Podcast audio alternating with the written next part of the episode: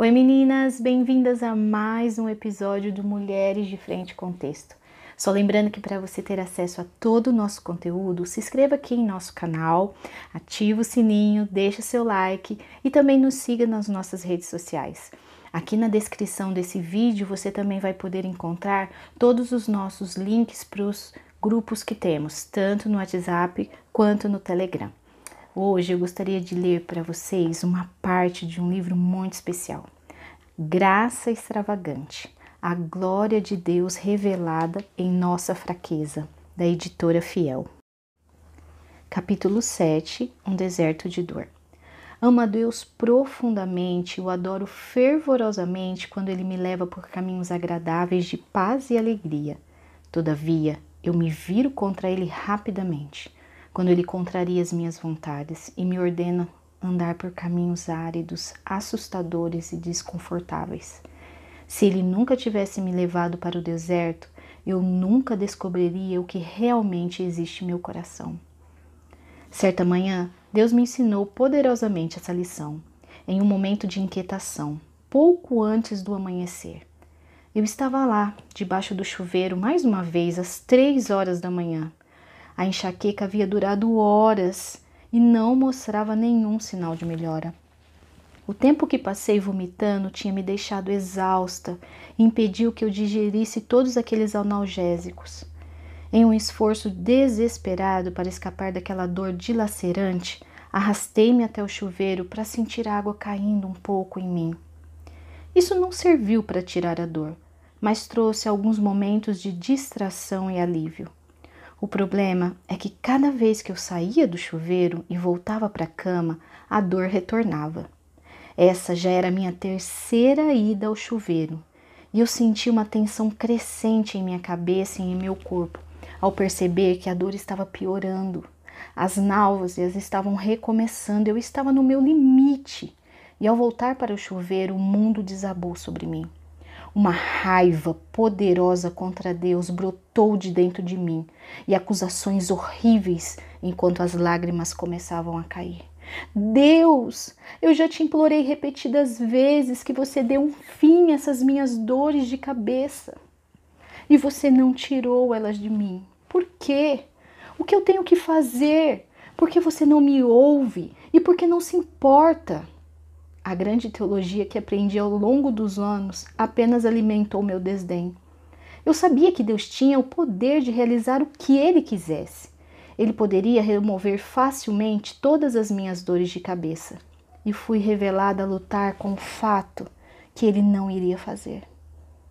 Apesar de eu implorar, suplicar ou ameaçá-lo. De repente, um pensamento invadiu minha cabeça. E eu sabia que não vinha de mim. Se Deus faz todas as coisas para a sua glória e para o bem dos eleitos, então de algum modo essa dor de cabeça deve cumprir esses dois objetivos. Ela tem que glorificar a Deus e de algum modo misterioso ser boa para mim. Um pensamento levou ao outro, quando o Espírito Santo invadiu a minha mente, resgatando a minha alma.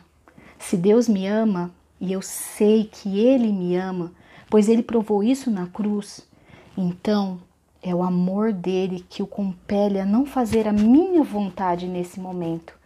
Porque um Pai amável e celestial planejaria isto para mim hoje? Essa pergunta ficou em minha mente.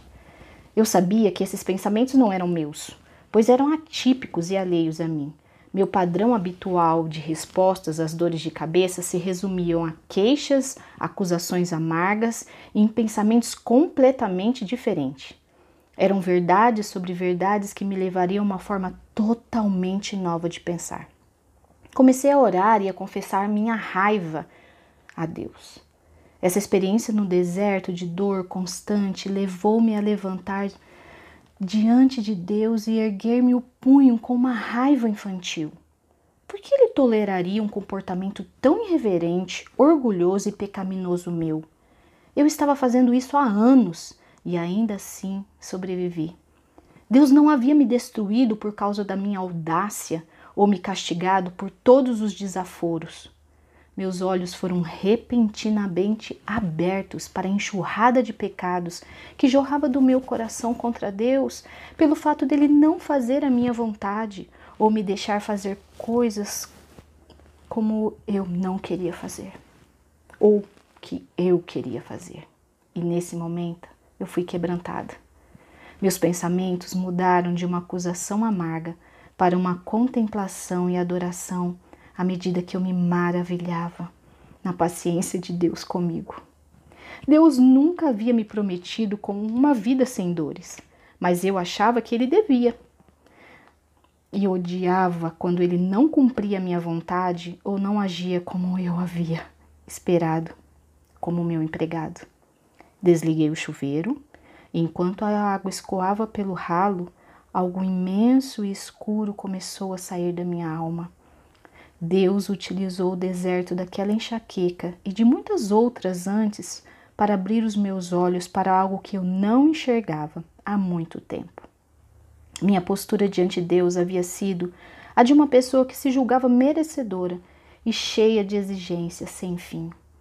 Essa informação era nova para mim, mas não era nova para Deus. Ele sempre viu meu coração e sabia o que havia dentro dele, mas ele esperou amorosamente até esse dia para abrir os meus olhos e me mostrar a profundidade do meu pecado. Mais uma vez, eu não for apenas deixada sentir-me miserável e péssima. A imensidão do meu pecado tinha algo a me revelar, algo maravilhoso sobre o meu Salvador. Jesus foi crucificado por esse fardo de iniquidade, o meu pecado. Ele me amou ao fazer isso. Ele escolheu sofrer a ira, literalmente, de tirar o fôlego de seu amado Pai Celestial em meu lugar, para que eu não tivesse que morrer por este meu pecado. Uma imagem se formou em minha mente ao me visualizar diante da cruz do meu Salvador, agonizando enquanto eu o afrontava por não ter parado a minha dor de cabeça. As implicações absurdas dessa visualização derreteram meu coração com um doce arrependimento e uma profunda gratidão. Percebi que eu certamente era capaz de atos tão maliciosos, egoístas e imaturos, e no entanto, nada do que eu pudesse fazer jamais me afastaria do amor de Jesus. Além disso, Cristo não somente morreu a minha morte, como também viveu de modo perfeito por mim, sofrendo com as dores e as doenças de um ser humano, existindo em um corpo limitado, sem murmurar contra Deus, ou acusá-lo e sem pecar de alguma forma. Ele era Deus, o Deus encarnado.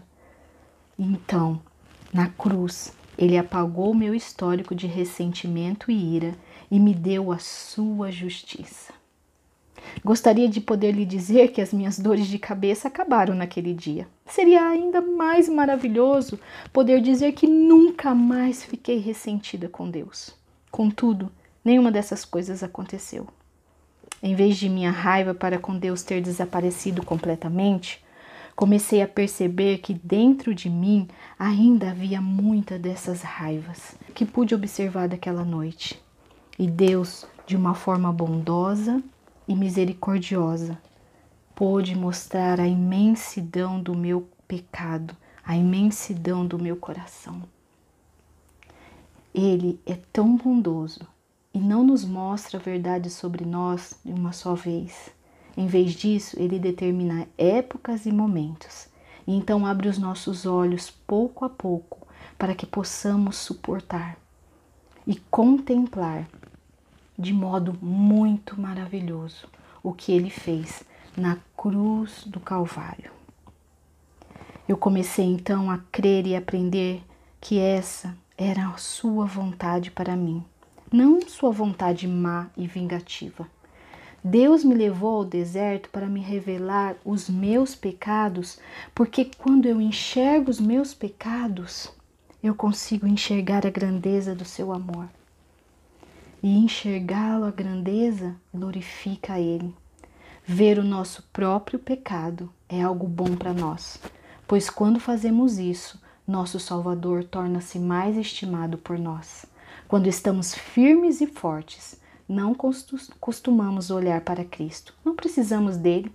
Porém, quando caímos, derrotados pela fraqueza e pelo pecado, não há para onde olharmos a não ser para aquele que morreu a nossa morte e viveu a vida que deveríamos ter vivido. Que doce Jesus! Que Deus nos ajude em nossa caminhada cristã, que possamos nos tornar mulheres mais parecidas com o nosso Rei. Até a próxima!